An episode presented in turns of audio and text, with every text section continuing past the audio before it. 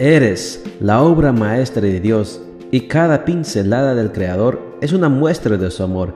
Presentamos la lectura devocional para damas, Pinceladas del Amor Divino, escrito por Erna Alvarado Poblete en la voz de Ruth Vargas desde Estados Unidos para todo el mundo de habla hispana.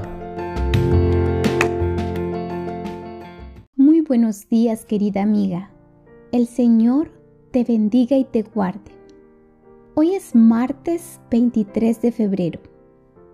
El título de la matutina para hoy es Una mujer que ama a Dios.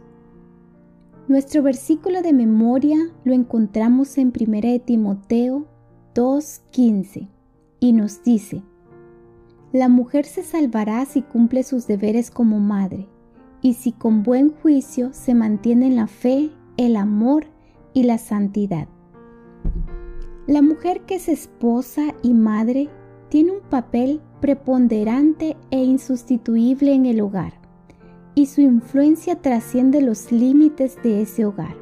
Por esta razón, es necesario que desarrolle un gran sentido de responsabilidad y compromiso en lo que concierne a la realización de las tareas comunes de la familia.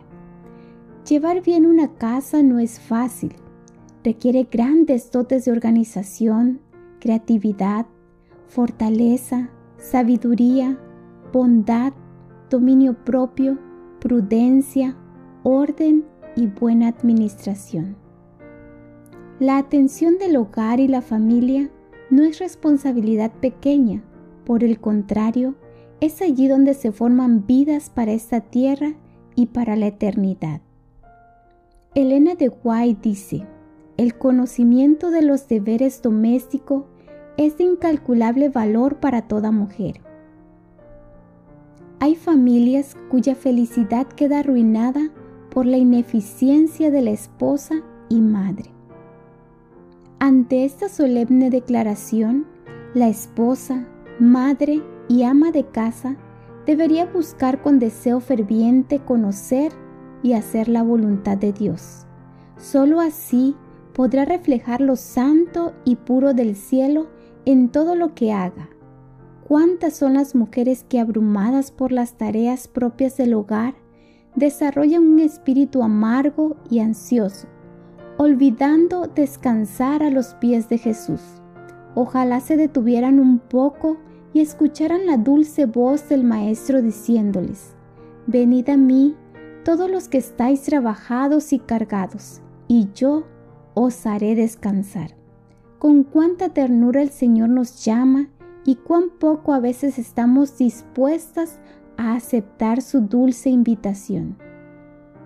Ahora es el momento de desarrollar una relación de compañerismo permanente con Jesús, de tal manera que nuestros hogares sean como la luz guiadora de un faro en medio de la oscuridad de la noche.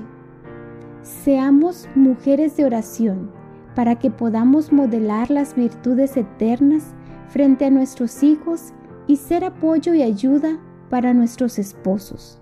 Recuerda que todo lo que haces está a la vista de Dios.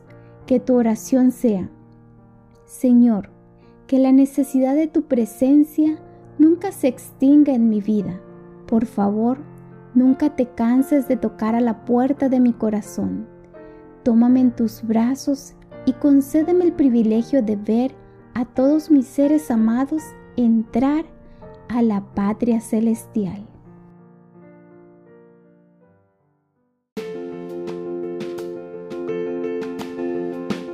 Les esperamos el día de mañana para seguir nutriéndonos espiritualmente. Bendecido día.